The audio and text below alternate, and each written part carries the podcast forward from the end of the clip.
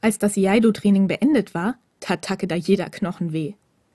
Er hatte sich gefühlte 500 Mal verbeugt, doch er hatte nicht den Eindruck, dass der Clubvorsitzende Shirai auch nur die geringste Notiz von ihm genommen hatte. Wie bei allen Göttern sollte er so jemals zu seinem Schwert kommen. Wenigstens hatte Kuroi die ganze Zeit über so getan, als wäre Takeda gar nicht da. Vielleicht hatte er seine Lektion gelernt. Das konnte Takeda jedenfalls nur hoffen.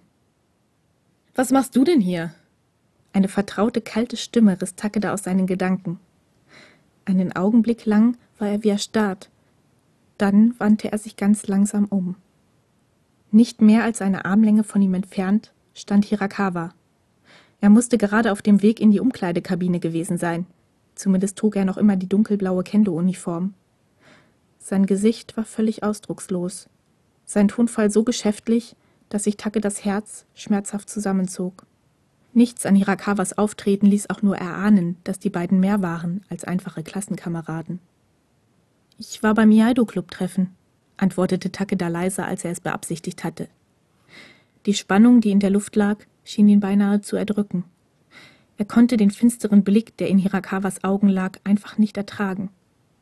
Am liebsten wäre er davongelaufen oder ihm einfach um den Hals gefallen. Doch Hirakawa fuhr unbeirrt fort. Was soll das sein? Eine Racheaktion wegen heute Morgen? Was? Takedas Augen weiteten sich vor Entsetzen. Das kann doch nicht dein Ernst sein. Hirakawa trat langsam näher an ihn heran. Mit jedem Schritt wich Takeda unwillkürlich weiter zurück, bis er die Wand des Ganges in seinem Rücken spürte. Das Herz schlug ihm bis zum Hals. Dann willst du also sagen, dass es nichts mit mir zu tun hat, dass du aus dem Kendo-Club ausgetreten bist? sagte Hirakawa leise, sein Gesicht so nahe bei Takedas, dass er seinen Atem auf der Haut spüren konnte. Viel zu nah. Takeda musste den Kopf zur Seite wenden, damit sein rasendes Herz nicht aus seiner Brust sprang. Natürlich hat es etwas mit dir zu tun, stieß er atemlos hervor. Ich bin schließlich nur wegen dir überhaupt erst in den Kendo Club eingetreten. Die Worte flossen aus Takeda heraus, ohne dass er sie halten konnte.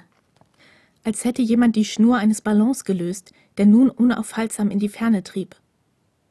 Ich versuche einfach nur mein Leben wieder auf die Reihe zu kriegen. Aber du machst mir das wirklich schwer als hätte Takeda ihn geschlagen, wich Hirakawa abrupt von ihm zurück. Heißt das, das war's jetzt mit uns? Die Zeit schien stillzustehen. Takeda war wie erstarrt, das Blut in seinen Adern gefroren, während doch die Sekunden verstrichen, fortflossen, ohne dass Takeda sie halten konnte.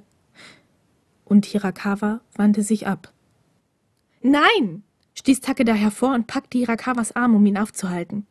Er konnte spüren, wie sich heiße Tränen in seinen Augenwinkeln sammelten, doch er machte sich nicht die Mühe, sie zu verbergen. Wieso können wir uns nicht einfach wieder vertragen?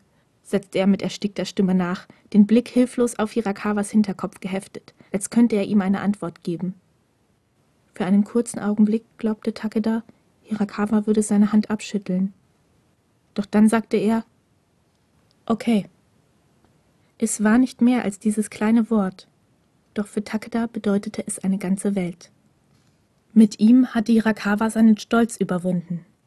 Und Takeda wusste, wie viel ihn das gekostet haben musste. Ohne zu zögern schlang er die Arme um die Brust seines Freundes und drückte sich an seinen Rücken. Danke, flüsterte er. Doch Hirakawa schob ihn von sich fort. Nicht in der Öffentlichkeit, hast du gesagt. Ja, ja, das hatte er gesagt. Doch die Worte nun aus Hirakawas Mund zu hören, seine Abweisung zu spüren, traf Takeda wie ein Pfeil ins Herz.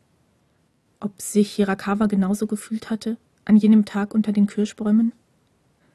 Du hast recht, tut mir leid. Ich habe nicht nachgedacht, räumte Takeda schließlich ein, den Blick gen Boden gerichtet. Du denkst meistens nicht nach. Das ist dein Problem, gab Hirakawa zurück. Und auch wenn seine Worte hart waren, bildete sich Takeda ein, einen weichen Unterton in seiner Stimme mitschwingen zu hören. Takedas Mundwinkel verzogen sich unwillkürlich zu einem leisen Lächeln. Wahrscheinlich hatte Hirakawa recht. Takeda dachte einfach zu wenig nach. Doch als er den Kopf hob, um zu antworten, schlug die Tür der Umkleidekabine bereits hinter Hirakawa zu.